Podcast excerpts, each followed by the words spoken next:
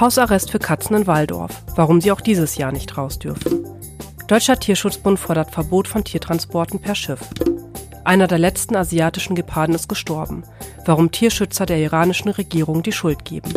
Es ist Montag, der 20. März und ihr hört das Tierschutz-Update.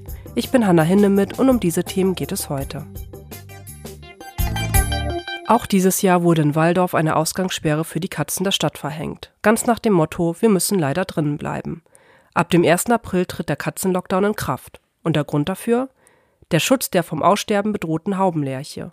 Viele Samtpfotenhalter sind empört über den erneuten Hausarrest, denn ab April müssen die Vierbeiner den gesamten Sommer drinnen bleiben.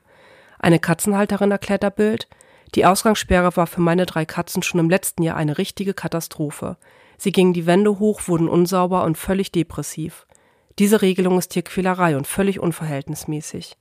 Landrat Stefan Dallinger zufolge habe sich die Verordnung letztes Jahr jedoch als ein wirksames Instrument zum Erhalt der Vogelart erwiesen. Acht Taubenlärchen wurden flügge, die Jahre davor haben es nur wenige Jungvögel geschafft. Bei Verstoß gegen die Regel können bis zu 50.000 Euro Strafe drohen. Tierschützer fordern ein generelles Verbot von Tiertransporten per Schiff. Regelmäßig werden Millionen von Rindern, Schafen und anderen Tieren aus der EU in andere Länder transportiert, auf dem Wasser. Zwar hat die Europäische Union nun eine Verordnung vorgeschlagen, die den Transport stärker kontrollieren soll, das ist den Tierschützern aber nicht genug.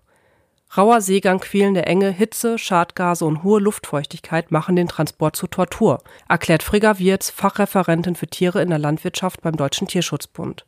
Durch die Verordnung, die 2024 in Kraft treten soll, würden laut Tierschutzbund nur die größten Missstände gekappt werden. Eine Lösung für das Problem sei es jedoch nicht. Der asiatische Gepard ist so gut wie ausgestorben. Nur noch im Iran gibt es schätzungsweise zwölf Exemplare. Nun ist der Hoffnungsträger Pirus, einer der letzten Geparden in Gefangenschaft, verstorben. Er war der einzige Vierbeiner, der in seinem Wurf im Jahr 2022 überlebte. Jedoch hatte er mit einigen gesundheitlichen Problemen zu kämpfen. Wegen seiner Nierenerkrankung musste er operiert werden. Diese OP überstand er nicht. Tierschützer sind nun wütend auf die Regierung im Iran, denn im Land herrscht seit 2018 ein Ausnahmezustand. Bei Demonstrationen gegen das Regime wurden zahlreiche Tierschützer und Umweltaktivisten verhaftet. Dementsprechend wurde Perus von Menschen aufgezogen und gefüttert, die keinerlei Erfahrung mit Geparden hatten. Geschultes Personal war schwer zu finden.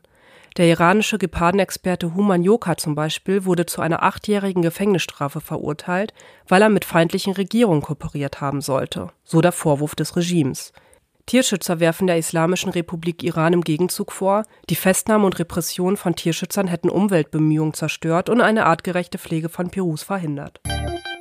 Damit endet das Tierschutz-Update für diese Woche. Vielen Dank fürs Zuhören.